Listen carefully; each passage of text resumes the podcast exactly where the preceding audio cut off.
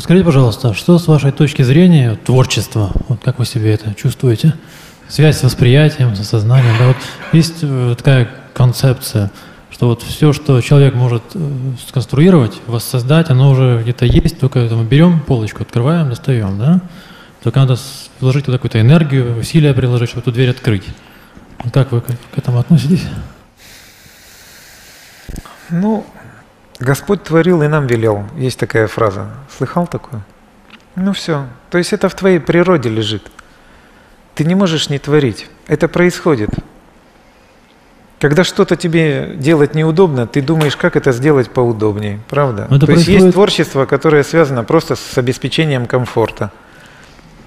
А есть творчество, которое связано с тем, что ты хочешь выразить какие-то чувства, ты хочешь выразить какую-то гармонию, это естественный процесс. Я бы даже сказал, как некая естественная нужда или естественное свойство сознания.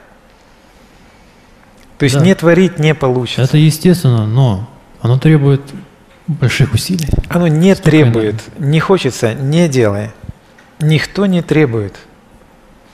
Это как бы потенциальный барьер, понимаете? Чтобы его перескочить, надо все-таки что-то вот вложить. Нет, я же говорил, что если тебя интересует результат конечный, значит ты не из радости творишь.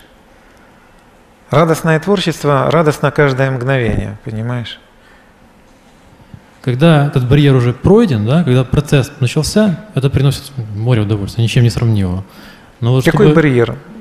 Ну, вот, барьер, знаете, что имеется Надо найти какую-то идею, вот точку приложения этих вот, где дверь открывается, творчество. Не надо ее искать, тебя тянет просто. Если не тянет, как, как ты будешь искать? Тебя должно тянуть куда-то. Если никуда не тянет, попробуй просто. Ну, попробуй, я не знаю, если брать там искусства какие-то. Полепи из глины, порисуй. Купи сопилку, подуди, может тебе там попрет. Губную гармошку немецкую, может там попрет. Я не знаю, понимаешь? А вторая часть вопроса, то, что все уже, все уже есть, да, принципиально. Это для тебя концепция. Нет, нет, возражений нет, хорошо. Да. Надо это увидеть, что все уже есть. Вот как? Ну да.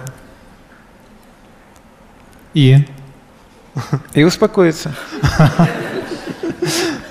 То есть тогда дальше уже эти коробочки открывать неинтересно, правильно? Жизнь потрясающая, волшебная штука. Ты ее будешь открывать еще и открывать. Ты думаешь, у тебя иссякнет интерес? Очень-очень сомневаюсь. Об этом и речь. Очень сомневаюсь. Мы очень мало открыли. А какова степень влияния общения, да, в формировании интересов человека? Кто-то, возможно, расскажет тебе о своем мастерстве, и это привлечет тебя. Скорее всего, привлекает целостность какого-то творчества, целостность какого-то процесса. То есть, когда ты видишь талантливого скрипача, тебя привлекает, может быть, не скрипка, а сам факт того, насколько он целостен, гармоничен, аутентичен себе. Понимаешь, вот он от скрипки оторваться не может. И тебя привлекает вот эта целостность, насколько он реализовывает это и выражает это. Но надо искать свое. То есть, если ты также удивленный и восхищенный этим скрипачом за скрипкой потянешься, возможно, ты не попадешь. Да.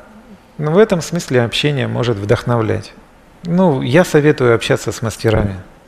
В любом деле. Вот был вопрос, как ребенку с профориентацией, например, помочь. Я советую мастеров ребенку показать, то есть куда можно прийти, занимаясь любым делом, в любом деле можно прийти в очень гармоничное состояние, на высокий уровень владения там, ремеслом каким-то, в любом деле.